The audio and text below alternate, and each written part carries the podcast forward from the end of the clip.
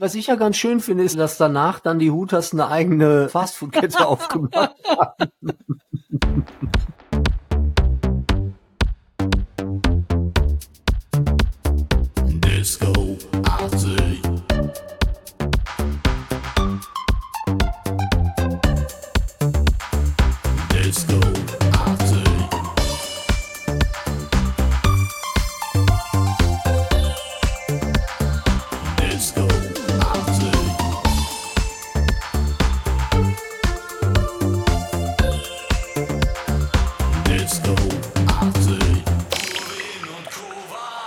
Ja, hallo und willkommen zum besten Podcast der Welt mit zwei Männern ohne Haare, wie Thomas immer zu sagen pflegt. Wir beschäftigen uns heute mit dem Jahr 1985 und sind beide schon ganz elektrisch und gespannt über die Sachen, die der jeweils andere zu sagen hat. Das wird ganz, ganz toll. Willkommen in 1985, ihr Lieben. Auch von meiner Seite willkommen ich muss sagen, 1985 ist wirklich ein Jahr gewesen. Wenn man jemals in einem Jahr geglaubt hat, die Welt würde untergehen und in dem, was sich da so alles angehäuft hat und, und für die Insider, Tschernobyl war es 86, also in 85 ist unglaublich viel passiert. Aber ich denke, da kommen wir gleich dazu. Jetzt fangen wir erstmal an, wie immer, mit den Lügen und Wahrheiten über das Jahr 1985.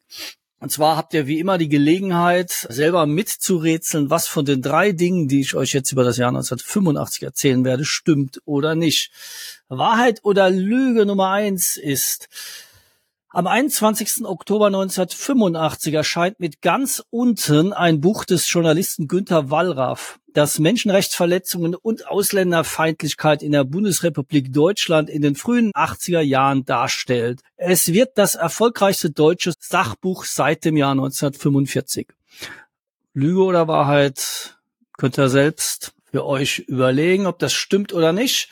Lüge Wahrheit Nummer zwei. Das Greenpeace-Schiff Rainbow Warrior wird am 10. Juli 1985 von Agenten des französischen Service Action im neuseeländischen Auckland versenkt. Es kam zu einem Todesopfer. Lüge oder Wahrheit? Könnt ihr euch auch überlegen, ob da irgendwas mal war in der Vergangenheit oder nicht. Und das dritte. Am 5. Mai besucht US-Präsident Ronald Reagan die Bundesrepublik Deutschland. Vor dem KZ Bergen-Belsen soll auf Wunsch von Bundeskanzler Helmut Kohl die umstrittene Kriegsgräberstätte Bitburg besuchen. Als jedoch bekannt wird, dass auf der Kriegsgräberstätte auch SS-Angehörige begraben liegen, wird der Besuchspunkt gestrichen. Drei Dinge über das Jahr 1985, die stimmen können oder nicht. Hast du schon irgendeine Ahnung, Christian? Ja, also so viel Seele hätte ich Ronald Reagan überhaupt gar nicht äh, zugetraut. Also deswegen, ich, ja, das stimmt nicht, glaube ich. Nicht. Gut, wir, ich bin gespannt. Aber das ist ja manchmal auch schön, wie sich so äh, Dinge im Laufe der Zeit wiederholen, dass wir, die ja dem Tod näher sind als dem Leben, altersmäßig auf jeden Fall, merken das jetzt, also ich auf jeden Fall für meine Wenigkeit kann sagen, dass es äh, mir immer wieder auffällt, dass Dinge sich wiederholen. Weil du gerade sagtest, äh, Günther Wallraff, da gibt's Ja. jetzt aktuell eine, eine ganz heiße Diskussion gab, es ist auch schon ein paar Wochen her. Da hat er das Gleiche nochmal mit RTL, glaube ich, gemacht, über Burger King. Ja. Und was das Witzige ist, dass sich total viele Sachen in den letzten 40 Jahren überhaupt nicht verändert haben. Aber auch zu dem Thema Burger und Burgerbratereien, sprich äh, Fastfood-Restaurants, gibt es also auch schöne Sachen aus den 80ern zu berichten. Wo ist Sims Quick? Zum Beispiel. Oder Stimmt. Wendy's Burger. Wo sind sie geblieben? Wo verstecken die sich? Wo sind die Alternativen? Wendy's gibt's noch in der USA und da kann ich eine nette Geschichte zu erzählen. Da gab's ja früher bei uns auch Wendy's und da war ich mit einem Freund äh, vor ungefähr zehn Jahren in Boston und dann haben wir dort ein Wendy's gesehen und er sagte, Mensch, lass uns doch in Wendy's gehen. Ich war schon ewig nicht mehr in Wendy's. Die haben doch diese dreieckigen Burger oder was weiß ich. Wieso? Sind wir in Wendy's gegangen, haben Burger gegessen. Äh, Dann nach dem Essen gehe ich auf die Toilette, hab meine Tasche am Platz liegen lassen, stehe am Pissoir, steht auf einmal meine Kumpel neben mir ohne Tasche und ich sag zum, wo hast du die Taschen gelassen? Wir springen beide raus an unserem Platz Wo wir gesessen waren, waren die beiden Taschen, die wir mitgenommen haben, sofort weg. Wir fragen die Leute, ja, äh, habt ihr irgendwas gesehen, dass einer die Taschen geklaut hat? Keine Reaktion. So, genau, die Sachen waren natürlich weg. Wir waren dann schön da bei der Polizei, durften noch Anzeige erstatten und so. Verstehe ich nicht, dabei ist Boston noch ein Dorf. Ja, genau. Das ist meine Erfahrung mit Wendy. Insofern, Happy Quick, ja, gab es damals auch noch. Nee, Sa- Sam's Quick, Sam's Quick, dieses, soweit ich da äh, im Thema bin, hing das irgendwie mit Kaufhof zusammen. Ah. Weil äh, die, die Filialen waren äh, immer in irgendwelchen Kaufhofräumlichkeiten platziert. Aber die absolute Offenbarung war ja unser Burger in Las Vegas hier bei, äh, wie hießen die, Rocket? Oder Johnny Rocket, ja. ja, Johnny Rocket. Also das war wie das war der beste Burger, den ich jemals gegessen habe. Aber Naja, der beste Burger, den ich jemals gegessen habe, den haben wir dann, also den habe ich in New York gegessen, aber da gibt's eine Niederlassung in Hongkong, die es tatsächlich schafft, den eins zu eins so zu machen. Das war Shake Shack. Shake. Ah, in, in Hongkong waren wir doch bei bei bei Genau, bei da waren wir bei Shake Shack. Okay, ja. stimmt. Der, der war auch der war auch wirklich gut, der Burger. Der war echt gut. Das hört sich so an, als wenn wir den ganzen Tag nur rumreisen würden, um irgendwo Burger zu probieren. Genau, so. 12 Uhr, Hongkong, der Burger schmeckt. genau. 18 Uhr, Ja. New York, der Burger schmeckt immer noch. Ja, schön. Ein Schön. kleiner Tipp noch, wenn wir schon hier so ins sinnlose Plaudern kommen. Beyond Burger finde ich auch sehr lecker. Äh, daheim gibt's bei mir auf dem Grill nur noch Beyond Burger. Ja, kann ich auch empfehlen. Es schmeckt genauso gut wie jeder Ja. andere Fleischburger. Da sind ja irgendwelche äh, Dings hier, äh, Tofu-Tiere sind da drin. genau, ja. Das ist auch eine Riesenschweinerei. Das wird auch irgendwann noch mal bei RTL Plus oder so enthüllt werden. Tofu-Tiere werden da aus, ausgepresst und dann werden die äh, äh, geknetet zu so einer Burgermasse. Ähm, wir können ja einfach auch mal bei, mit, bei den Top 100 des Jahres 1985 anfangen. Oder möchtest du äh, vorher noch irgendwas Substanzielles beitragen? Nee, ich sag, mein Kommentar zu Burger King und McDonalds kommt später nochmal, wenn wir nochmal über Günter Wallraff reden. Da Sehr kann ich schön. noch einiges zu erzählen. Sehr schön. Weil das muss doch auch irgendwann, ach nee, das hatten wir schon, ne? Die, die Eröffnung der ersten McDonalds-Filiale. Hatten Die war das? schon in den 70er Jahren in München. Tatsächlich? Ja. Echt in den 70er Jahren? Ja. Ach du Scheiße. Also zu dem Zeitpunkt würde ich mal behaupten, war selbst in Ludwigshafen gab es schon McDonalds und Burger King und eine Klassenkameradin von mir, die war sehr beliebt, weil ihre Mutter hat dort gearbeitet und hat immer Gutscheine aus dem Burger King mitgebracht. Hm. Und äh, da durften wir dann immer essen. So entstehen Freundschaften fürs Leben. Genau. Ich weiß sogar noch, wie sie heißt. Also siehst du? Immerhin. Immerhin. Ja. Also ich kenne viele Mädchen, von denen ich nicht mehr weiß. Ja, mit denen du mehr geteilt hast als nur. mit denen ich mehr als einen Burger geteilt habe. Ja. Ja, gut. Ja. Körperflüssigkeiten. Ja. ja. So, lassen wir das. Wenn der Rhein Peres sowas erzählt, klingt es viel charmanter, Christian. Ja, ne? ja, auf jeden Fall, auf jeden Ja, Fall. ne? Das, äh, das, äh, deswegen ist er auch wesentlich erfolgreicher als, äh, als ich.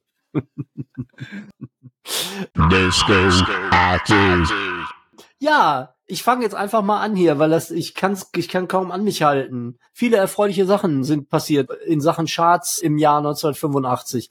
P-Machinery, Platz 100, Propaganda. Ah, einer meiner absoluten Lieblingslieder, Ja. muss ich echt sagen. Produktion ist unglaublich gut. Dieser Anticlimax, der da drin ist, ja, wirklich Top Ten von meinen persönlichen Favoriten. Ich würde unbedingt auch gerne mit Propaganda mal hier so einen Podcast machen, aber irgendwie haben die beiden Mädels nicht reagiert, die jetzt X-Propaganda machen. Wenn ihr das hört, zufällig, Was ja sehr wahrscheinlich ist. Ja, hier sind ein großer Propaganda-Fan. ja, meldet euch doch mal hier. Kommt mal aus dem Pofen hier. Ich glaube, es gab da eine Liaison mit äh, Trevor Horn, glaube ich. War nicht eine von den Mädels? Das weiß ich nicht sicher. Vielleicht auch nur Gerücht. Keine Ahnung. Oder der Plattenfirmenchef, das weiß ich. Obwohl er war ja auch der Plattenfirmenchef von CTT, ja. Ja, wie dem auch sei. Auf jeden. Fall tolle Produktion. Das neue Album, teilweise haben die die Original-Sounds von damals verwendet, Nee. neue Songs draus gemacht. Das ist richtig cool. Das ist wirklich Echt? gut. Habe ich nichts Ja. von mitbekommen. Können wir in die Spotify-Playlist den Open-Track von dem Album reinnehmen, dann fühlt man sich sofort an die damaligen Zeiten erinnert. Okay, okay. Aber es äh, wird ja auch momentan alles von der neuen Depeche Mode Single überschattet. Also insofern, also äh, Ja, muss ich da jetzt was zu sagen, dann verlieren wir, glaube ich, alle Hörer. also ich kann da, ich kann da gerne was zu sagen. Also äh, tatsächlich finde ich das das beste Lied seit 20 Jahren, finde ich. Tatsächlich. Ja, ich bin, bin begeistert. Finde ich, finde ich ganz, ganz, ganz Okay. Lied. Also ich äh, bin gespannt auf das Album, die Geschichte drumherum und so. Das ist ja auch alles äh, mehr als tragisch, Finde ich cool. Echt, haben sie, haben sie, haben sie gut gemacht. Kann ich nicht anders sagen. Ich habe heute erfahren, ja, was total untergegangen ist im Gebälk, ist, dass tatsächlich äh, der äh, Mitautor dieses Liedes ist der Sänger von den äh, Psychedelic Force. Ah, wirklich? Ah, ja, der hat das okay. mitgeschrieben, das Lied. Das ist irgendwie total untergegangen, weil die hatten ja so einen Countdown und das hat nicht funktioniert und da kam die Single dann doch einen Tag oder zwei Tage später raus, als sie eigentlich laut Countdown dann kommen sollte. Wie gesagt, aufs Album bin ich gespannt und äh, ich finde die Single wirklich äh, herausragend. Das ist ja das erste Mal in unserer Geschichte, dass du die Mode verteidigst und ich äh, eher dagegen bin. Also ich Ja. bin ja eher früher die Mode-Fan gewesen. Ich finde die Single total langweilig. Ich kann echt Ich nichts damit cool. anfangen. Cool, Also cool, cool. also schön, schön depressiv. Ja. Das, äh, Nee, nicht mal mehr das. Das ist irgendwie, also ich finde auch die Komposition, naja, sag ich mal so, also jede Synthie-Pop-Band, die drei Jahre Musik gemacht hat, hat bessere Songs geschrieben als den. Also ich finde den langweilig. Also der ist wirklich so. ja, also das ist, ja, das ist ja aber auch schön, dass die Geschmäcker da auseinandergehen. Aber die Reaktion des Publikums habe ich mitbekommen, alle total begeistert, ist auch schön. Ja. Ja, ich weiß auch nicht, wa- warum Hm. es mich nicht kickt, kann ich auch nicht genau sagen, ja. Im Radio habe ich die Nummer noch nicht einmal gehört, was mich sehr wundert. Wahrscheinlich erst in zehn Jahren oder so spielen die das dann. Ich höre ja kein Radio mehr, ich höre nur einen Podcast und da habe ich es auch nicht gehört. In keinem Podcast hast du die geloben. ah, wundert mich. So, ich gehe jetzt einfach mal weiter hier, sonst kommen wir jetzt zu gar nichts. Platz 99, The Riddle von Nick Kershaw. Äh, Auch äh, mega Nummer. Mhm. One More Night von Phil Collins. Ja, gut, kann man machen. Frankie, äh, Sister Sledge. Das ist das, was ich glaube, dass es ist, ne? Also, ja, Mhm. Gut, kann man, muss man aber auch nicht. Rhythm of the Night von, was? De Barge? Also sagt mir jetzt gar nichts. Äh, Hier eine kurze Warnung an alle Leute, die irgendwelche Berufe ausüben wollen beim Film. Fangt bitte nicht an, Musik zu machen. Da ist noch nie was Gutes bei rausgekommen. Unknown Stuntman von Lee Majors auf Platz 95. Äh, so, das, stimmt. Ja, Lee Major, ne? ein Colt für alle Fälle. Ja, das stimmte mit denen nicht. Das ist so ein scheiß be- bepisstes Country-Lied und total billig. Naja, gut, okay. Ähm, Ich meine, die Amis, da war ja Schweinerock noch voll in. mhm. Und Lee Majors, ich meine, die Serie, bis sie dann bei uns lief, war die ja eh schon ein paar Jahre alt. Also Mhm. Total, total. Von einem anderen Planeten oder aus einem anderen Jahrhundert. Äh, Welcome to the Pleasure Dome von Frankie, auch mega geiles Lied. Ja. Auch total geile Nummer. Da müsste ich mir echt mal wieder anhören. Äh, Road to Nowhere von Talking Heads. Also ich fand Mhm. die mega, die Nummer. Ich finde auch die Talking Heads, da gibt es so geile Plan. Ich habe diese Band nie wirklich verstanden, aber die, das ist so crazy, das Zeug. Also eine, eine der wenigen amerikanischen Sachen, die ich wirklich total super finde und auch innovativ finde. hm. All Your Zombies von den Hooters, naja gut, okay, das ist noch ein bisschen übrig geblieben dann. Ja, aber das fand ich eigentlich auch, ist eigentlich ein ganz netter Song. Also der hat es auch geschafft, über die Jahre noch populär zu bleiben, weil er einfach so eigenständig war irgendwie. Also ist jetzt nicht Hm. so ein mega Mitsing-Hit, aber geht, ist ganz gut. Was ich ja ganz schön finde, ist, dass danach dann die Hooters eine eigene Fastfood-Kette aufgemacht haben. Genau, ja, was aber auch wieder mit dem Frauenbild zu tun hat. Also da war Ja, der, auf jeden Fall. Das ist auch ein Konzept. Oder heute würden sie dich steinigen, glaube ich. Weil was ist bitte das Konzept? Mädels, die keine Ahnung vom Servieren oder irgendwas haben, was aber auch völlig irrelevant ist, aber sie tragen kurze Sachen und äh, bringen den Burger an den Tisch. Mega. Also es gibt noch Hooters, ne? Also äh, hier in der Schweiz zum Beispiel in Interlaken ist ja so eine große Touri-Destination. Äh, gibt's einen Hooters direkt an der besten Lage überall. Da ist immer voll. Aber auch ein Konzept aus einem anderen Jahrhundert. Unglaublich. Aber ja, muss man, muss man erlebt haben. Ja, wir waren ne? ja in Las Vegas dort ne, und haben einen Ja, schönen ich Teil. wusste, dass du das jetzt noch sagen. Natürlich, weil wir ja den ganzen Tag nichts anderes zu tun haben, als durch die Weltgeschichte zu reisen, um Fastfoods-Restaurants zu... Wir machen übrigens noch so einen Blog, ja, den solltet ihr unbedingt mal besuchen. Äh, äh, Christian und Thomas im Fastfood-Restaurant. Wir machen das nackt auch, das, also das Konzept ist nackt. ne? Und ähm, wir haben äh, wir haben jetzt gerade, wir waren vorher bei Insta, wir haben aber jetzt irgendwie zu OnlyFans gewechselt und seitdem läuft das auch richtig gut. Mhm. Ne? Ja, so, weiter äh, im Text. Äh, coole Band, coole Nummer. Ich weiß nicht, was aus denen wohl ge geworden ist. Äh, We Close Your Eyes von äh, Go West. Finde ich echt eine richtig coole Nummer. Ja. Da, da gibt's aber auch nur, die haben, glaube ich, auch nur zwei Singles gehabt oder so. Aber äh, keine Ahnung. Äh, Go West ist ja auch dann irgendwann uninteressant geworden. Aber das Lied stand in der DDR bestimmt auf dem Index, ne?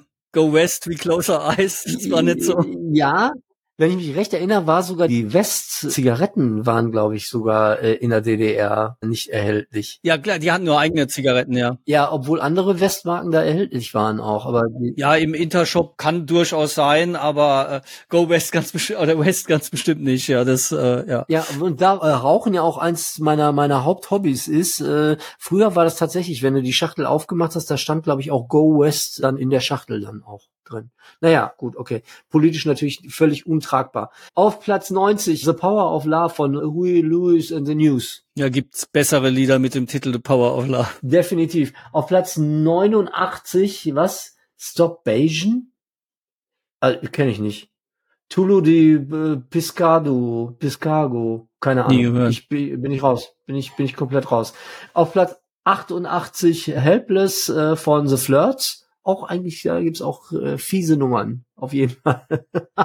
Auf Platz 87, das wundert mich, dass das so tief ist. Band Aid mit äh, Do They Know It's Christmas Time. Ja, wahrscheinlich, weil es nur ganz kurz noch in dem Jahr platziert war, weil es ja wahrscheinlich nicht zu Ostern rauskam, Do They Know It's Christmas. Äh, wahrscheinlich nicht, nein, wahrscheinlich nicht. My Tutut von Denise Lazal. Auf Platz 84 zwei Titel, äh, einmal If I Was von Mature, auch richtig coole Nummer, und äh, Sex Time von Eurismix. Auf Platz 82 dann Dancing in the Street von äh, David Bowie und Mick Jagger.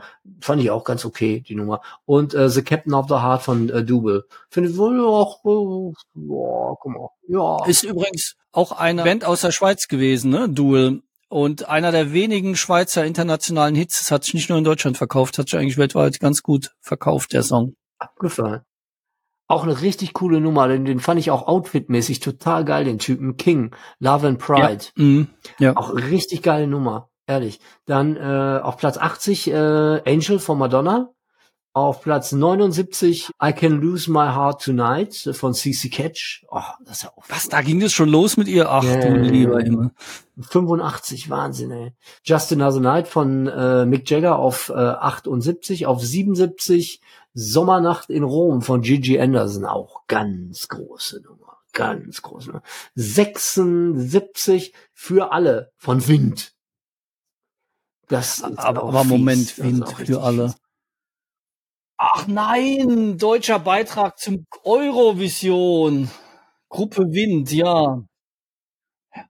Hanna Heiler Musik, Bernd Meininger hat äh, den Text gemacht, ja, für alle Wind, ja, okay. 74, zwei Bands wieder, Kotley and Cream mit Cry, auch mega Nummer, mega Video, total ja, cool. Hammer. Super. Äh, Feel So Real von Steve Arrington. Mm, äh, äh, 73 I Can Stand the Rain von Tina Turner. 72 Fresh von Cool in the Gang. 71 Take Me Up von Scotch. Äh, auch coole Nummer, ne? Äh, 70 äh, Happy Song von Bonnie M. Wie viel willst du noch machen hier? Ach so, nee, komm, jetzt hören wir erstmal auf. Jetzt hören wir erstmal auf. Mal gleich mit 69 weiter. Das, war- das, war- ja, ja. Jetzt hören wir erstmal auf. Disco Party. Dann würde ich sagen, nachdem ich schon angekündigt habe, dass das Jahr ziemlich hardcore war, was sich so an ereignet hat, fangen wir mal direkt an mit Weltgeschehen. Es fängt harmlos an. Am 1. Januar 1985 wird die Autobahnvignette in der Schweiz eingeführt.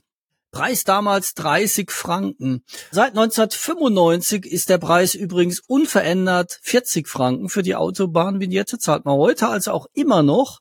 Das ist jetzt eine Sonderinfo für alle Autofahrer, die ständig glauben, sie würden über den Tisch gezogen und müssten viel zu viel zu bezahlen. Also die Autobahnvignette in der Schweiz ist quasi seit über 25 Jahren zum gleichen Preis erhältlich.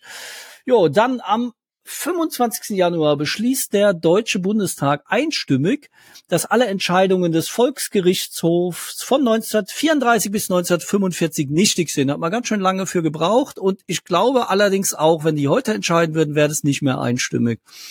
Ja, wissen wir auch warum. Am 10. März äh, stirbt Konstantin Tschernenko, der Generalsekretär der KPDSU aus der UdSSR haben wir letztes Jahr 1984 einiges schon zu erzählt, auch zu seinem Lebenswandel und auch einiges schon zu Gorbatschow gesagt, der dann direkt am 11. März sein Nachfolger wird. Das ging natürlich so schnell, weil die wussten, dass der ableben wird und Gorbatschow demnach dann auch, weil er eben nicht geraucht hat, nicht gesoffen hat und auch sonst bei guter Gesundheit war und wahrscheinlich auch noch was in der Birne hatte, wurde der dann der Nachfolger. Brauchen wir jetzt nicht mehr so viel zu erzählen. Gorbatschow wird uns bis zum Ende der 80er Jahre jetzt noch ein Stückchen weit begleiten. Nachher taucht er auch noch mal kurz auf. Oder am 15. März wird die Demokratie in Brasilien wiederhergestellt. José Sané wird Präsident. Äh, ja, noch haben die ja Demokratie. Schauen wir mal, wie lange es da noch ist in Brasilien. Aber irgendwie, ja, wie du schon gesagt hast, ne, es wiederholt sich alles immer wieder. Ja. Und am 11. Juni kommt im geteilten Berlin es zum größten Agentenaustausch in der Nachkriegsära. 25 Westspione wechseln auf der Kliniker Brücke gegen vier Ostagenten die Demarkationslinie. Was für ein Scheiß hier. Ja, also 25 gegen 4, ne? Wie, wer auch immer da verhandelt hat. Ja. ja.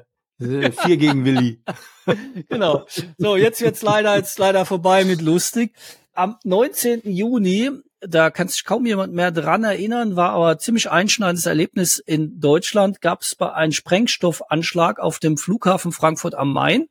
Da kommen drei Menschen ums Leben, 40 werden verletzt. Der Täter hatte eine Reisetasche mit mehreren Kilogramm Sprengstoff in der Abflughalle des Terminal B abgestellt und dort zur Explosion gebracht. Es gab verschiedene Bekennerschreiben. Die Tat ist bis heute nicht aufgeklärt, wer das war. Und die Sicherheitsvorkehrungen am Flughafen Frankfurt wurden deswegen auf die höchste Kontrollstufe gestellt und eigentlich auch seitdem nie wieder reduziert. Und äh, seitdem werden herrenlose Gepäckstücke, und man erinnert sich ja, wenn man fliegt, gibt's ja immer diese Durchsagen, ne, herrenlose Gepäckstücke, das kommt unter anderem daher, dass die seitdem immer als potenzielle Bedrohung wahrgenommen werden und vernichtet oder was auch immer werden. Ja. Ich springe jetzt etwas in der Zeit. Am 27. Dezember gab's den nächsten Terroranschlag am Flughafen Wiens Weschat. Vor dem Schalter der israelischen Fluggesellschaft El Al wurden drei Passagiere getötet und mehr als 30 verletzt. Und am selben Tag gab es auch in Rom ein Anschlag, bei dem 16 Personen getötet und 80 verletzt worden sind. Also 85 war das ein Riesenthema gewesen. Und diese ganzen Verschärfungen mit Fliegen und Sicherheitsvorkehrungen haben damals ihren Ursprung gefunden. Und auch Fliegen selbst. Das Jahr war wirklich voll von Katastrophen. Ich zähle die jetzt nicht einzeln auf, aber es gab in dem Jahr sechs riesige Flugzeugunglücke mit über 1750 Todesopfern. Also so alle zwei Monate ist da gefühlt ein Jumbojet abgestürzt. Mhm. Ja, also Fliegen war 1985 irgendwie gefährlich, sagen wir es mal so. Ja. Das war jetzt so der erste Downer, was das Jahr angeht. Zweite Hälfte des Jahres kommt dann, wenn wir wieder erstmal ein paar erfreuliche Songs gehört haben. Ja, komm, dann machen wir erstmal ein bisschen mit, mit den Charts weiter, würde ich sagen, ne? um die Stimmung mal hier wieder ein bisschen aufzulockern. Sand Elmo's Fire auf Platz 69 von John Parr. Auch eine coole Nummer finde ich. 68 The Power of Love von Frankie Goes to Hollywood.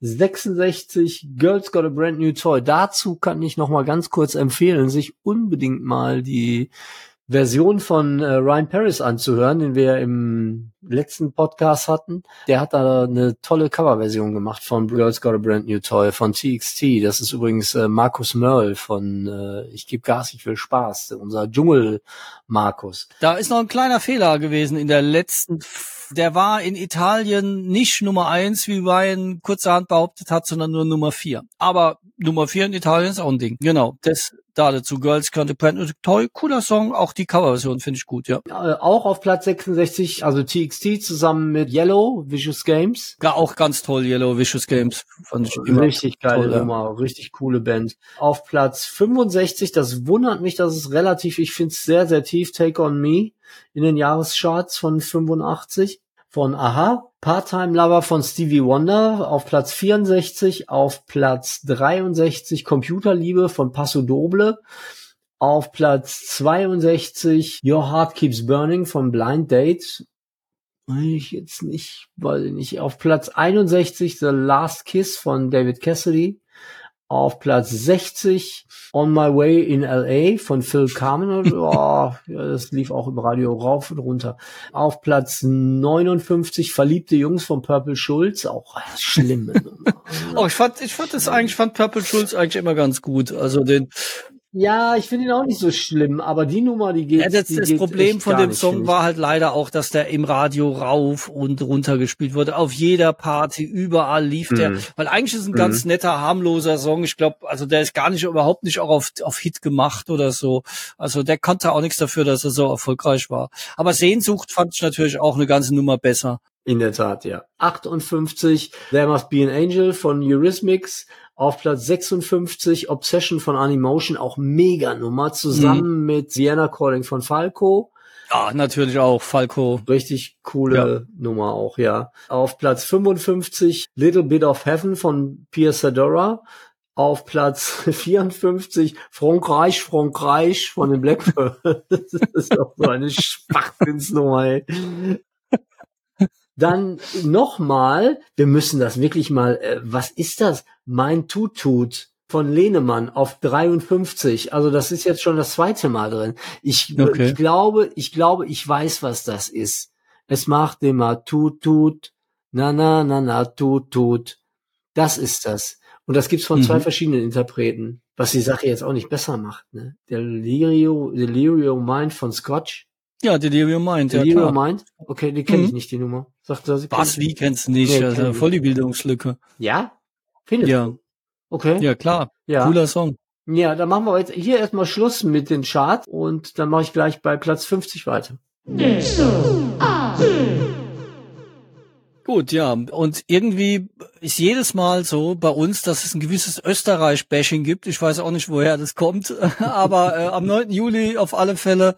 Also es hat auch Gründe, würde ich mal sagen, weil am 9. Juli äh, nimmt nämlich der österreichische Glykolweinskandal seinen Lauf. Mm. Wenn man dort auf die geniale Idee gekommen ist, in die Prädikatsweine das Frostschutzmittel Diethylenglykol hineinzufüllen, damit es irgendwie ja besser schmeckt oder was auch immer oder billiger ist herzustellen. Nein, damit man es in den Behälter für Wischwasser im Auto machen kann und, im, und auch im Winter freie Sicht hat. Ja, das hat also die österreichische Weinindustrie, ich würde mal sagen, mehrere Jahrzehnte zurückgeworfen. Oh ja. Inzwischen haben die wieder einen ganz guten Ruf, aber man weiß ja nicht, Ja, ob das weiß, alles so mit rechten Dingen zugeht. Am 13. Juli hat mit Live Aid das bis dahin größte Benefizkonzert stattgefunden, parallel in London und Philadelphia. Und am 23. Juli stellt Commodore den Amiga vor. Er überbietet an Grafikleistung alles bisher Dagewesene. Mit dabei ist Andy Warhol und Debbie Harry, also Blondie, Okay. äh, sind bei der Präsentation dabei vom Amiga. So ein Riesenerfolg wie der C64 war der halt aber, aber auch nicht mehr, weil der Atari ST hat ihm halt den Rang abgelaufen. Mhm. ne? Der hat halt schon, war auch Bediener, nutzerfreundlicher und war natürlich auch für Musik geeigneter. Am 1. September wird das Wrack der Titanic entdeckt. Hat dann, glaube ich, noch ein bisschen gedauert, bis man das genauer erkundet hat. Echt, das ist 85 schon entdeckt worden, weil es ist viel, viel später, viel, viel später erst dokumentiert und, und, und Ja, genau, Aufnahmen waren auch sehr, sehr viel später. Und jetzt kommen die ganzen Katastrophen. Am 19. September findet 350 Kilometer entfernt von Mexiko statt ein Erdbeben mit der Stärke 8,1 statt. Aber es sterben über 35.000 Menschenleben, 250.000 werden obdachlos. Und am 13. November in Kolumbien gibt's einen Ausbruch eines Vulkans, der zu einer Schlammlawine führt, auch da zwischen 25.000 und 31.000 Opfer zu beklagen. Und am 21. November wird Windows 101 vorgestellt, also es wurde nicht besser.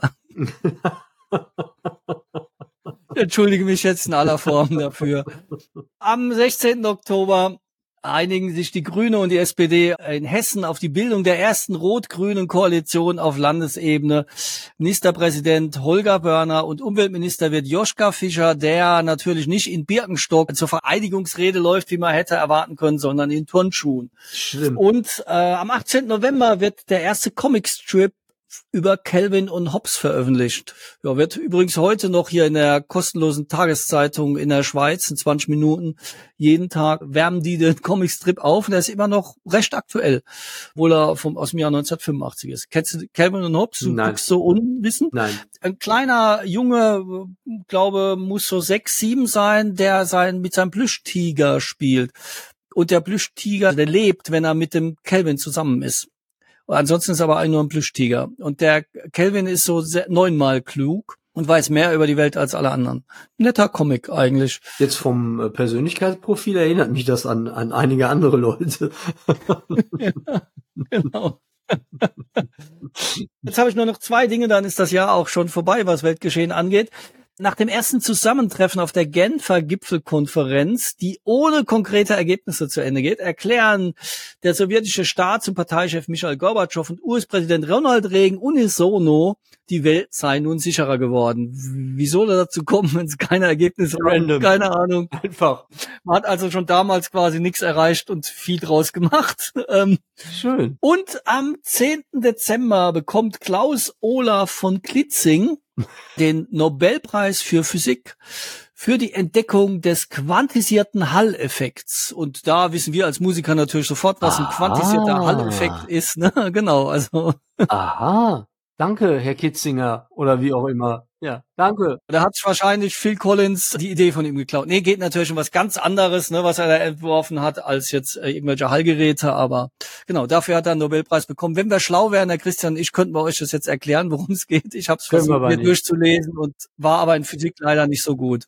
Ja, wir müssen beide nochmal eben Physik studieren, dann sehen wir uns und hören wir uns wieder hier an dieser Stelle. Ja, aber ist doch, ist doch einiges passiert auch. Schönes und nicht Schönes. Ja, jetzt komme ich wieder, um die schlechte Laune wieder irgendwie auf ein normales Maß zu bringen. Und zwar mit äh, Platz 50 der Jahrescharts des Jahres 1985 Loverboy von Billy Ocean. Naja, ob das zu guter Laune führt, äh, möchte ich jetzt dahingestellt wissen.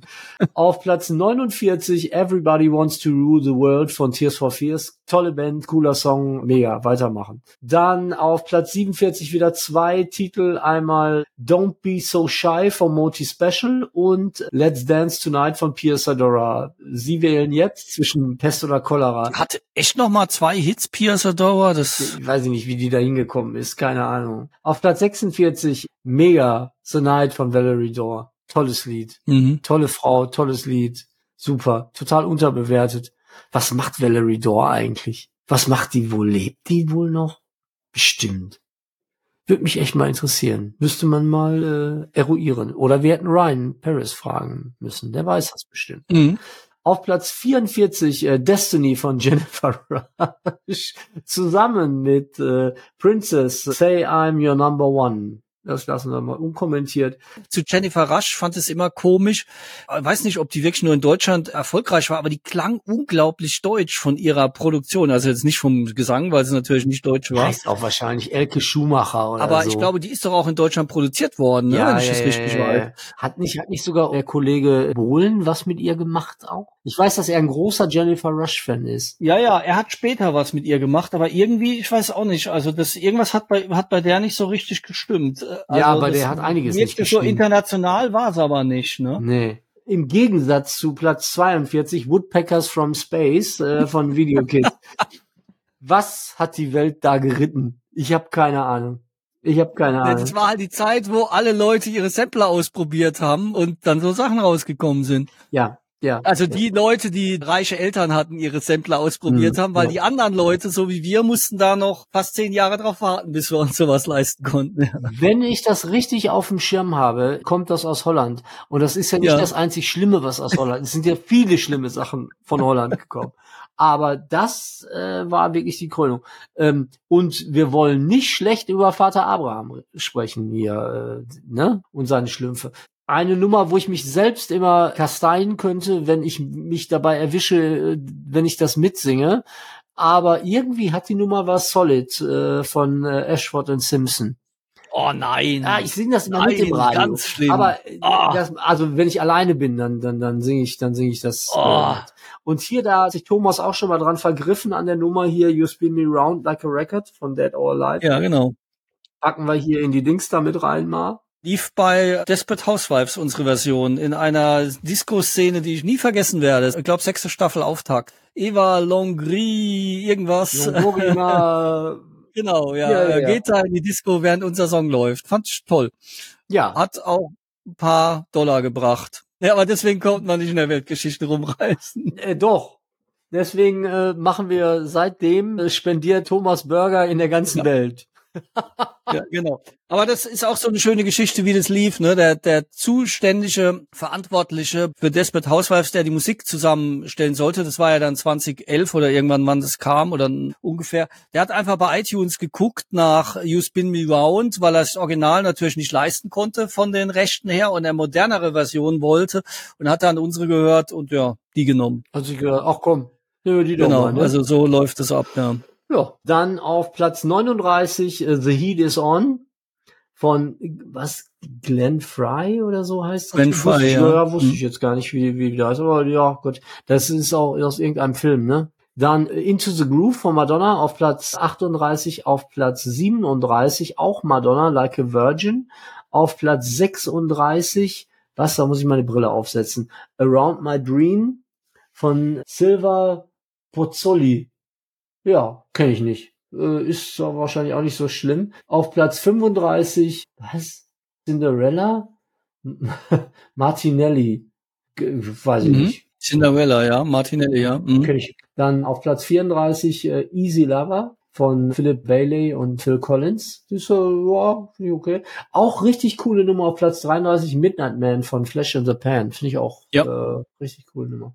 Dann äh, Kaylee von Marillion auf Platz 32. Dann die von mir so geliebte Running Up That Hill Kate Bush auf Platz 31. Ja, die ja jetzt nochmal, also vor ein paar Monaten, eine höhere Position hatte Ja, mit ihrem Song. Äh, Wahnsinn. Auf Platz mal 30 äh, Celebrate Youth äh, von Rick Springfield. Ja, fand ich auch cool, ja. Ja, das ist auch, finde ich auch ganz cool. Auf Platz 29 Sherry Sherry Lady von Modern Talking. So weit ist es gekommen. Das bedeutet, es wird noch schlimmer, ne? Weil das war, ich weiß nicht, zweites Album schon oder irgendwie was, ne? Ja, ich glaube ja, ne? Also äh, auf jeden Fall nach äh, You My Heart, You My Soul. Ja, you, You're My Heart, You're My Soul, You Can Win If You Want. Mhm. Äh, und dann kam noch irgendeine so komische Ballade. Und dann war das, glaube ich, schon das nächste Album, erster Song. Ach, Wahnsinn. Mhm. Wahnsinn. Auf Platz 28 The Power of Love, Jennifer Rush. Dazu übrigens noch was, ich habe jetzt nachgeguckt. Candy de Rouge und Günther Mende haben die produziert, die Jennifer Rush. Und Günther Mende hat zum Beispiel vorher gearbeitet für Roy Black und Tommy Steiner. Also ist eine deutsche Produktion gewesen. Deswegen klingt's auch so deutsch und nicht so international. Das klingt wirklich total deutsch. Dann auf 27 XLF von Harold Faltermeier. Hm? Auch cool, ja. Finde ich auch okay. Auf Platz 26 Blue Night Shadow von Two of Us. Fand ich auch furchtbar. Schrecklich, schrecklich, schrecklich, schrecklich. So, 25 gibt's nicht, weil zwei Plätze auf, äh, zwei Titel auf 24 sind. Deswegen hören wir hier erstmal auf. Da mache ich mal weiter mit Sport. Und auch da gibt's wenig erfolgreiche Dinge teilweise. Fangen wir mal mit denen an, bevor wir zu den anderen Sachen kommen. Am 11. Mai im englischen Bradford ein Stadionbrand, bei dem es 56 Tote gab, beim Brand einer Holztribüne. Mhm. Vor der Saison hatte die örtliche Feuerwehr die Papierabfälle unter der Holztribüne beanstandet und gesagt, ja, die könntet ihr vielleicht mal wegräumen, falls es zu einem Brand kommt, ja. Dann während dem Spiel hat jemand Zigarettenkippen nach unten geworfen. Ja, man kann sich vorstellen, was passiert ist. Was lernen wir daraus? Hört auf die Feuerwehr. Ja, genau, hört auf die Feuerwehr, die weiß schon, was da passieren kann, ja. Und am 29. Mai wurde es noch schlimmer. Im Hazel-Stadion in Brüssel gab es im, im Vorfeld des Endspiels des Europapokals der Landesmeister eine Massenpanik. Und 39 Menschen wurden getötet, 454 verletzt. Das lag daran, dass Fans des FC Liverpool in den eigentlich neutralen Sektor gestürmt sind. Der war aber nicht neutral, weil die italienischen Fans haben Eintrittskarten für diesen Block bekommen von einem korrupten UEFA-Offiziellen. Liverpooler wussten halt, ja, da sind ja Juve-Fans, die haben sich gegenseitig angestachelt, ne, Hooligans aufeinander losgegangen. Und es gab keine besonderen Sicherheitsvorkehrungen, obwohl man wusste, dass es riskant ist, weil die haben ja gesagt, ach, ist ja nur ein neutraler Block, ja. Cool. Und daraufhin, in Folge dieses Spiels, äh, Juve hat übrigens mit 1 0 dann gewonnen gegen Liverpool, wurden alle englischen Vereine für fünf Jahre für den internationalen Wettbewerb gesperrt. Also mein Kollektivstrafe. Ne? Ich gar nicht. Heute würde es keiner mehr machen, gar keine Frage. Liverpool wurde für sieben Jahre gesperrt. Bei Liverpool kann man das dann nachvollziehen aus meiner Sicht, wenn die Fans das so machen. Aber warum jetzt andere Vereine gesperrt werden, ja gut. Also gut, damals war halt Geld noch nicht so entscheidend. Heute würde sich ja niemand wagen, britische Vereine noch irgendwo zu sperren. Das dazu also eben deswegen 85 war schon so irgendwie das Jahr der Katastrophen. Kommen wir mal zu den anderen sportlichen Dingen. Am 14. April hat Bernhard Langer als erster deutscher Golfspieler die US Masters gewonnen. Und am 25. Mai gewinnt den DFB-Pokal gegen Bayern München mit einem Sieg von 2 zu 1 Bayer Uerdingen. Ach. Hat's mal auch nicht mehr auf dem Schirm gehabt, dass die mal was gewonnen haben, im Gegensatz zu Bayer Leverkusen. Nee, die meisten Menschen wissen gar nicht, dass in Uerdingen Fußball gespielt wird. Ja gut, inzwischen heißt es ja auch nicht mehr Bayer Uerdingen. Sondern? Die haben irgendwie, wie glaube ich, wieder nur Uerdingen 05 oder so. Die Bayer Ach, hat irgendwann aufgehört, die zu sponsern und nur noch Leverkusen gesponsert. Ja. Oder nur noch Le Werkself Leverkusen gehabt. Ja. Genau, sind aber da Pokalsieger geworden, immerhin. Und am 7. Juli gewinnt Bobbele als erster Deutscher mit 17 Jahren das Grand Slam Turnier von Wimbledon, Boris Becker. Ah, Wahnsinn. Zwei Tage nach meinem 16. Geburtstag. Ah, wirklich, ja. Ja, verrückt. Er ist ja einen Tag vor mir geboren. Also ein Tag und ein Jahr ist er älter als ich. Verrückt. Aber nützt mir auch nichts und ihm auch nichts, aber so Ja. viel dazu, ja. Ja, aber. Unsinnige Fakten, was man halt dann so in den 80er Jahren über Boris Becker gelernt hat. äh, aber ich, ich kann mich wirklich daran erinnern. Ich habe das im Fernsehen gesehen. ich habe das auch gesehen im Fernsehen. Ja, ja, das war Ich glaube, beeindruckend. alle haben das im Fernsehen Aber gesehen. gut, mein, wenn da jemand spielt, ne, der gerade mal ein Jahr älter ist als du und dann ist der so erfolgreich und der kam auch noch aus Leimen, also das ist ungefähr, es liegt bei Heidelberg, ist also 30 Kilometer von meinem Heimatsort entfernt, Mhm. dann hast du natürlich auch einen besonderen Bezug dazu. Auch wirklich eine ganz, ganz, ganz, ganz, wirklich eine ganz tolle Geschichte. Ich glaube, man ist sich gar nicht im Klaren darüber, was das für eine Lebensveränderung war, auch für ihn. Ja, klar, ja. Und am 3. November wird Alan Prost zum ersten Mal Formel 1 Weltmeister und am 9. November spielt Gary Kasparov gegen Anatoli Karpov um den Weltmeistertitel im Schach und Gary Kasparov wird der jüngste Weltmeister der Schachgeschichte. Da war Schach ja auch noch ein großes Thema gewesen. Äh, nein. Doch. Ich war nie gut im Schach, Also, aber für mich war Schach nie ein Kasparov großes gegen Thema. Karpov, das war also äh, Also, ja. die, die, also der Name sagt mir auch was. Genau, das zum Thema Sport. Ich habe nicht erwähnt, wer deutscher Meister geworden ist, könnt ihr selber nachgucken. Ist so langweilig wie die letzten zehn Jahre, auch wenn ich selbst Fan bin. Aber, ja. Schlimm, schlimm, schlimm, schlimm, schlimm, schlimm.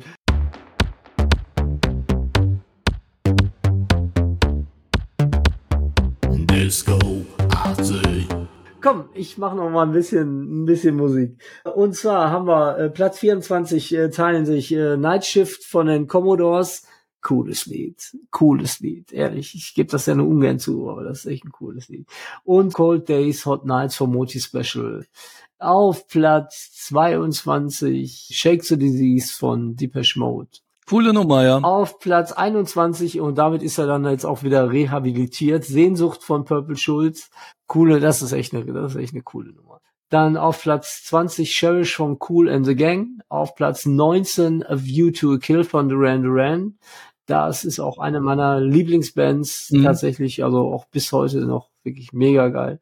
Auf Platz 18 This is Not America von David Bowie und Pets Dings hier Group. Pat Messini, ja. Fand ich schon cool. Atmosphärisch, ruhig. Ja, ist auch cool in die Küste. Klaus und Klaus an der Nordseeküste. Ja. Ja, da kannst du, du kannst Schlimm. aber alle, alle Menschen in Deutschland, die also unser oder annähernd unser Jahrgang sind, irgendwie um drei Uhr nachts wecken und sagen, an der Nordseeküste, die können das alle singen. Also, Ja. also schon, äh, schon ganz schlimm. Auf Platz 16, eine der größten Nummern, die jemals geschrieben wurden, finde ich auf jeden Fall. Schaut von Tears for Fears. Mega. Ja. Auf Platz 15, 19 von Paul Hardcastle auch. Mega Mhm. Nummer. Auf Platz 14, I Wanna Know What Love Is von Foreigner. Da bin ich, bin ich raus. Da bin ich raus. Auf Platz 13, äh, We Are the World, die amerikanische Charity-Geschichte. Ja. Feed the World, äh, USA for Africa. Auf Platz 12, es wird tatsächlich immer schlimmer. You Can Win If You Want von Modern Talking. Mhm. Auf Platz 11, One Night in Bangkok von Murray Murray. Mhm. Tatsächlich. Fand ich ganz Aus, gut. aus dem Musical Chess ist das, ne?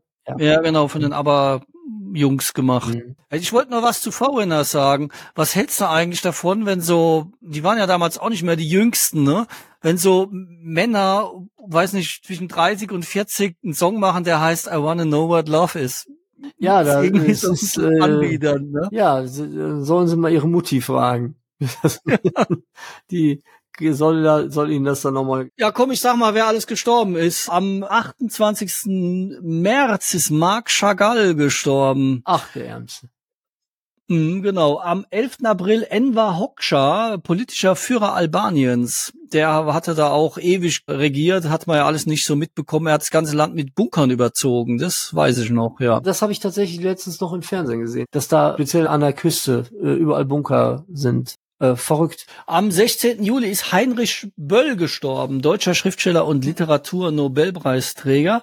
Was ihn nicht davon abgehalten hat, trotzdem alle Schüler in Deutschland mit seinen fragwürdigen Machwerken zu penetrieren. Ja. Mhm. Ich war ja an einer sehr konservativen Schule. Unser Rektor hat immer versucht, für die CDU im rheinland-pfälzischen Landtag äh, sich aufstellen zu lassen, dass er da kandidieren kann. Ja, da war Heinrich Böll nicht der Richtige, auf jeden Fall. Ja. Nee, da war der natürlich nicht der Richtige. Das heißt, bei uns wurde sowas nicht an der Schule gelernt. Das hat auch sein politisches Engagement und seine Art und Weise hat auch dazu geführt, dass alle bei uns in der Schule eher links waren. Also zu dem, äh, man seine Bildungsziele völlig ähm, ja. verfehlen kann in dem, was man Ja. tut. Manchmal geht sowas auch nach hinten los, ja. Genau.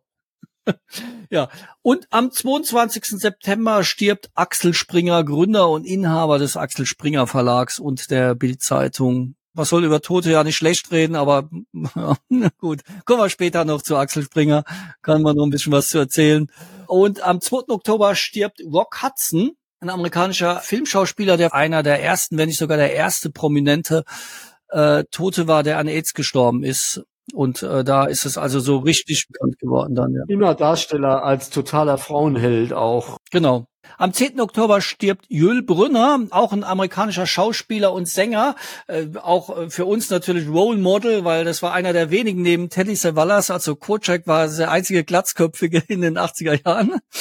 Und der hat zum Beispiel in Glorreichen Sieben mitgespielt. War Ja. übrigens auch Schweizer Staatsbürger, wusste ich bis zu der Recherche nicht. Äh, hat er nicht bei Westworld mitgespielt? Ja, er hat auch bei Westworld mitgespielt, genau. Ja, mega. Also großartiges Ding gibt's auch eine gute Serie dazu, die wieder aufgesetzt wurde. Am 10. Oktober stirbt Orson Welles, ja. sehr bekannter amerikanischer Regisseur, Schauspieler und Autor. Zum Beispiel stammt von ihm Citizen Kane. Filmkritiker sagen, es ist der beste Film, der je gedreht wurde.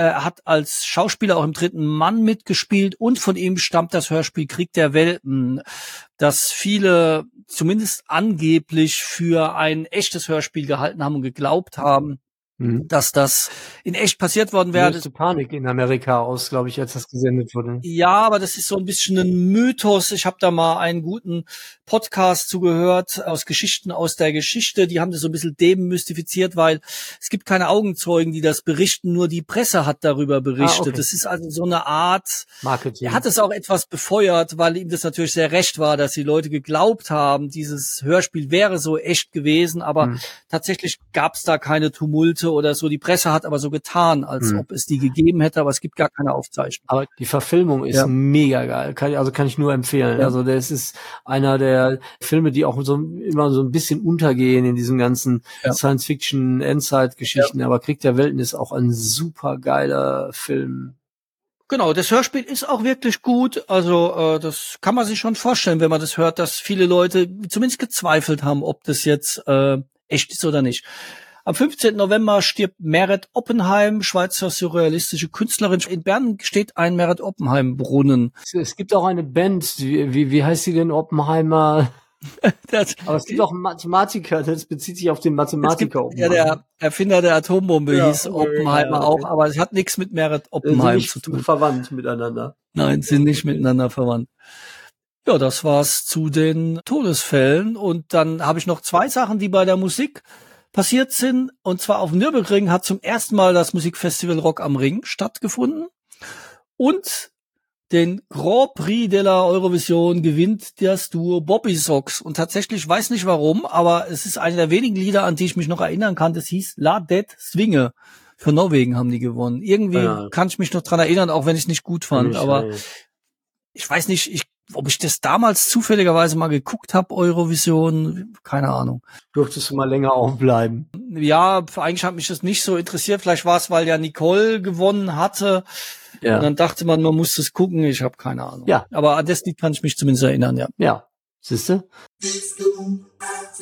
Dann komme ich jetzt einmal mit der Top Ten hier um die Ecke, ja. würde ich sagen. Und zwar, komm, es geht gut los. Also, Cero von Radio di Luna. Kenne ich nicht.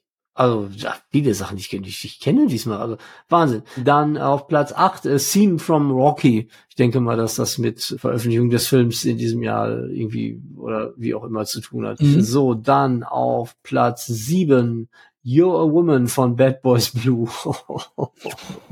das ist auch eine schlimme Sache.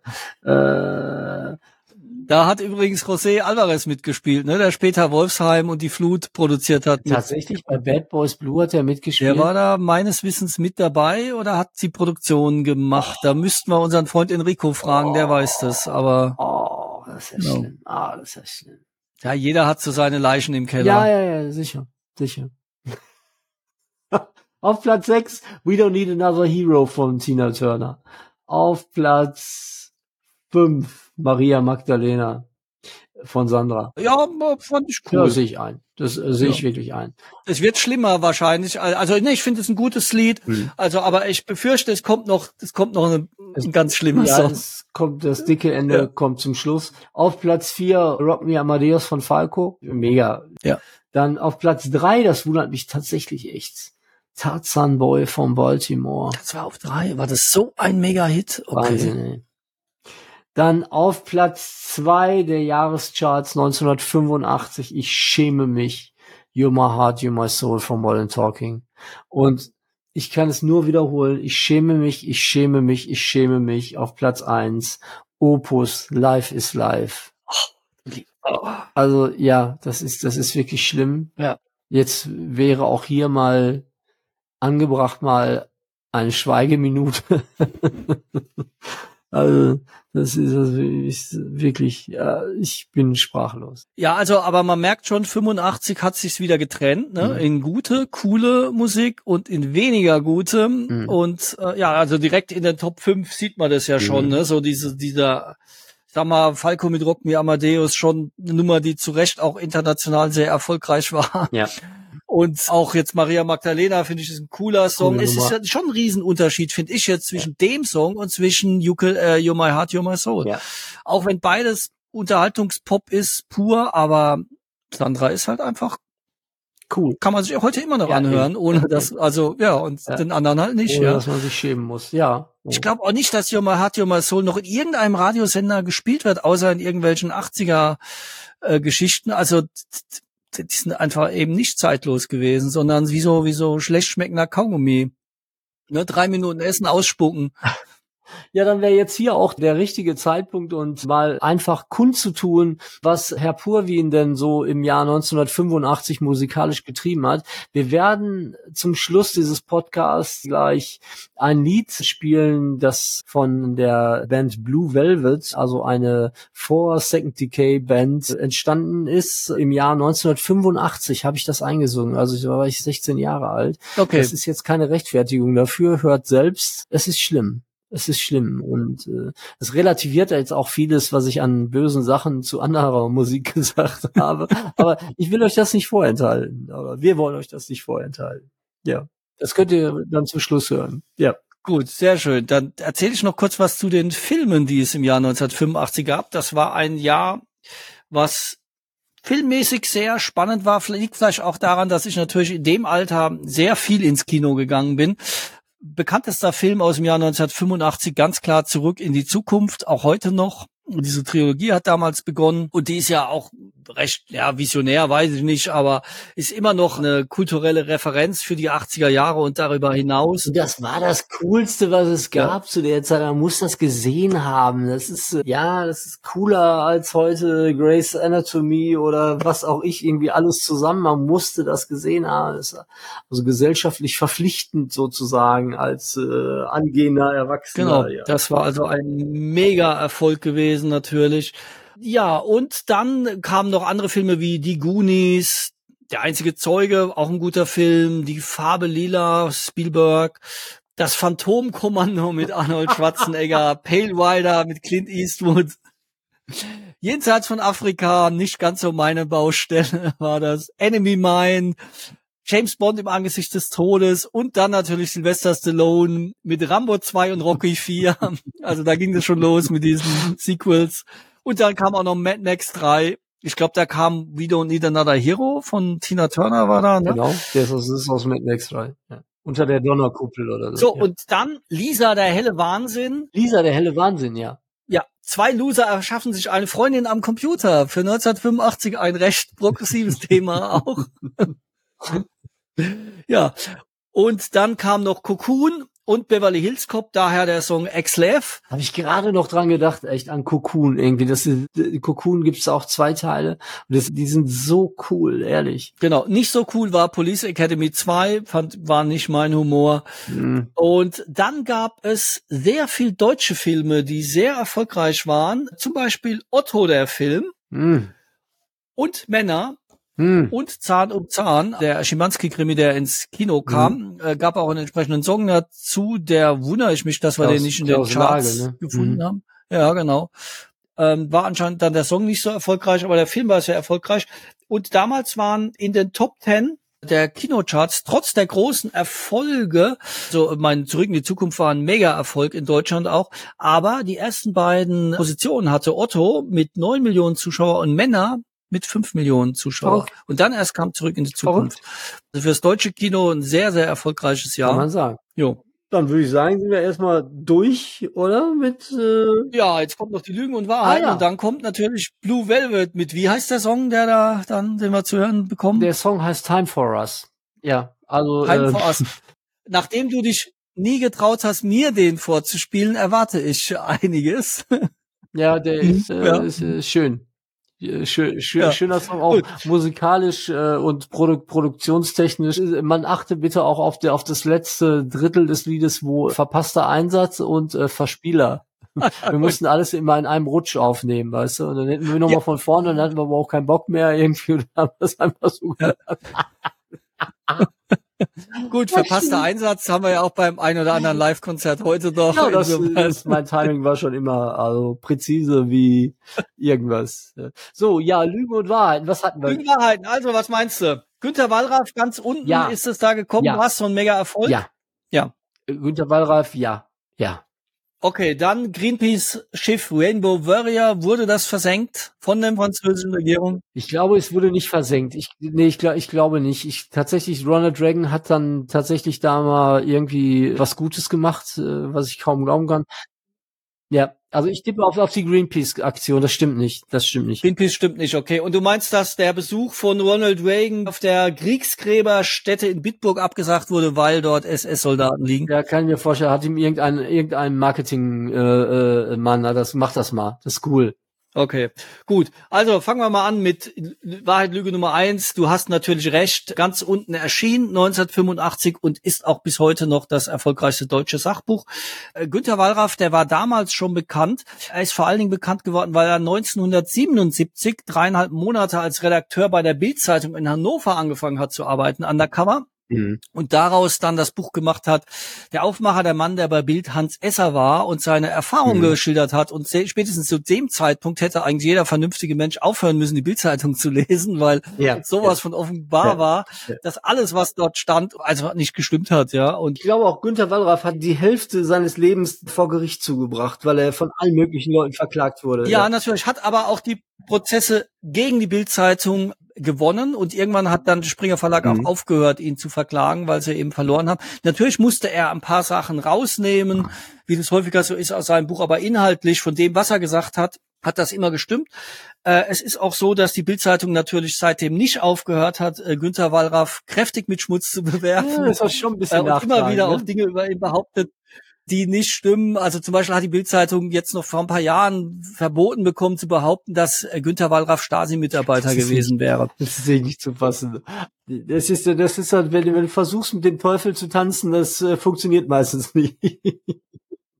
Ja, genau, das ist so. Und auch die Geschichte, wo du gesagt hast mit der mit Burger, King, man hat dann Wallraff vorgeworfen, ja, er hätte ja für McDonald's gearbeitet und deswegen wäre er gegenüber Burger King schlecht eingestellt. Also in seinem Buch ganz unten hat er McDonald's auch ziemlich an die Wand gefahren, weil dort hat er nämlich mhm. auch gearbeitet. Aber er hat dann später bei McDonald's Vorträge gehalten, um zu zeigen, wie man das auch besser machen kann und dass McDonald's das inzwischen auch besser macht als damals. Mhm. Und äh, den Erlös hat er übrigens gespendet und so weiter. Aber deswegen ist, ist ihm trotzdem zum Vorwurf gemacht worden, es wäre nur Gepanne ja, ja, gegen Burger King und wird ja alles gar nicht stimmen. Es ist, naja, ähm, gut, war wahrscheinlich nicht so. Was ich dazu noch sagen wollte zu dem Buch, das Interessante ist wirklich, dass das so ein Mega-Erfolg war weil er hat sich ja dort in ganz unten als mhm. Türke verkleidet und zwei Jahre dann in Deutschland die ganzen mhm. Scheißjobs gemacht, die die teilweise auch machen mussten, weil die keine mhm. Arbeitserlaubnis hatten ja. oder keine Aufenthaltsgenehmigung hatten. Und was er so geschildert hat, ist halt, der hat zum Beispiel, wenn die irgendwas haben machen müssen, Kanalarbeiten bei Temperaturen um 0 Grad, da haben die deutschen Mitarbeiter Schutzanzüge gekriegt und er nicht. Mhm. Daraufhin hat er einen Schauspieler engagiert, der dann zu seinem Arbeitgeber gegangen ist und gesagt hat, ja du, wir haben da einen Störfall in unserem Kernkraftwerk in Würgassen und ich brauche dringend jemanden, der aufräumt. Und es gibt halt ein Problem, so, man darf eigentlich von den Vorschriften da niemanden hinschicken und so, weil die Strahlung. Und hat sein Arbeitgeber gesagt, kein Problem, ich habe ja hier nur die Türken, kann ich da hinschicken, die machen es. Das ist immer schön, wenn man nette Arbeitgeber hat. Genau, ja. Ne? Und äh, so ist also damals mit den Leuten umgesprungen worden. Ja, also das war ein mega Skandal gewesen, äh, das Buch und war auch entsprechend thematisiert und erfolgreich. Ist auch äh, übrigens dann auch in der DDR natürlich mehrfach verkauft worden, obwohl sie vorher seine ganzen Bücher boykottiert hatten, mhm. weil nämlich als Biermann in den 70er Jahren, Wolf Biermann, ausgebürgert wurde aus der DDR, da hat er bei Wallraff Unterschlupf gefunden. So viel also dazu. Und äh, dann war natürlich das Buch so gefundenes Fressen für die DDR, dass es trotzdem dann halt verkauft haben, obwohl sie eigentlich mit Wallraff nicht so klar kam. Ja, also also das zum Buch finde ich interessant, dass das damals so ein Riesenthema war in Deutschland, ein Sachbuch weiß nicht, ob das heute noch mal so ein großer Erfolg wäre, aber es hat halt vielen die Augen geöffnet, wie das so mit diesem Arbeitsmarkt in Deutschland aussieht, mit den billigen Arbeitskräften, sowas hat man damals ja gar nicht so benannt. Es war ein Megaskandal damals, dieses Buch. Wir, haben das in der Schule tatsächlich gelesen. Ah, nee, wir nicht. Ja, ich war auf einer sehr linken Schule, also. Okay, nee, äh, bei uns eben natürlich nicht, kannst du dir vorstellen. Ich hatte das so gelesen, aber ich hatte auch schon diese Bücher, die Bildzeitungsbücher dann gelesen, natürlich nicht als rauskam 77, mhm. sondern später dann. Insofern, äh, ja, er hat die Bücher auch nicht alle selbst geschrieben. Da gab es dann auch immer wieder Diskussionen, weil er halt auch Ghostwriter hatte. Er hat halt da im Wesentlichen recherchiert. Das da dazu. Ja, kommen wir zur zweiten Lüge Wahrheit. Es ist tatsächlich so, dass das Greenpeace-Schiff Rainbow Warrior 85 von französischen Agenten im Auftrag des französischen Staats versenkt worden ist ah. und es zu einem Todesopfer kam. Das war der niederländisch-portugiesische Greenpeace-Fotograf Fernando Pereira. Die haben damals protestiert gegen die französischen Atombombentests und das hat dem François Mitterrand nicht gepasst und hat halt gesagt, ja, äh, beseitigen wir das Schiff mal, da können die nicht mehr protestieren. Hm. Und die neuseeländische Regierung hat sehr lange mit den Franzosen darüber dann auch gestritten, weil die gesagt haben, ihr könnt ja nicht einfach bei uns in den Hafen gehen und da äh, Schiffe versenken und da kommen nur Leute um und so weiter. Und nach vielen, vielen Jahren hat dann die französische Regierung sich immer noch nicht entschuldigt, aber irgendwann haben sie mal acht Millionen Entschädigung an Greenpeace bezahlt und sieben Millionen an die neuseeländische Regierung. Die Familie des toten Fotografen hat 300.000 Euro bekommen, aber es gibt keine Entschuldigung der französischen Regierung gegenüber den Opfern. Und der Oberkommandierende der ähm, Aktion, zehn Jahre später dann, wurde der zum Großoffizier der Fremdenlegion. Oh, cool. Genannt. Die zweithöchste Auszeichnung Frankreichs. So. Wir schimpfen ja immer viel über die Amerikaner und über andere. Frankreich hat da auch ein sehr unrühmliches Kapitel seiner Geschichte geschrieben. Übrigens hat äh, die deutsche Band Alpha Will, die wir ja auch schon mehrfach hier diskutiert haben, denn im Song Fantastic Dream gibt es eine Referenz auf The Rainbow Warrior vom Album Afternoons in Utopia. Das heißt aber auch, dass die Geschichte mit Ronald Reagan stimmt nicht. Genau, weil das war natürlich so, also Helmut Kohl war ja damals Bundeskanzler und der wollte unbedingt, dass der Ronald Reagan nach Bergen-Belsen geht, aber dann eben auch nach Bitburg die Kriegsgräberstätte besucht. Und vorher ist dann offenbar geworden durch Recherchen, Moment, da liegen ja auch SS-Angehörige und hat Kohl gesagt, mir doch scheißegal der soll trotzdem dahin. Und Reagan hat gesagt, mir doch auch scheißegal. Und dann haben die da den Besuch gemacht. Das ist schön. Wenn man sich einmal einig ist, dann ist es doch auch schön. Was Kohl da getrieben hat, also, weißt du, man hätte ja auch woanders dahin gehen können und sagen, wir gedenken jetzt gemeinsam den Toten des Weltkriegs. Ja, vielleicht gab es auch keine Kriegsgräberstätten, in der nicht SS-Angehörige liegen, weiß ich jetzt auch nicht. Das kann natürlich sein, ja. Unnötiges Thema, darauf zu beharren, das dann so zu tun. Das also da dazu. Jo, war es von meiner Seite, was die Lügen und Wahrheiten angeht. Und jetzt kommt ja. das Highlight ne, der Folge. Ja, jetzt äh, spielen wir euch mal Blue Velvet Time for Us und wünschen euch äh, noch eine gute Zeit. Beim nächsten Mal haben wir wieder einen sehr spannenden äh, Gast bei uns und hört da mal rein, erzählt's euren Freunden und gut. Genau. Ciao.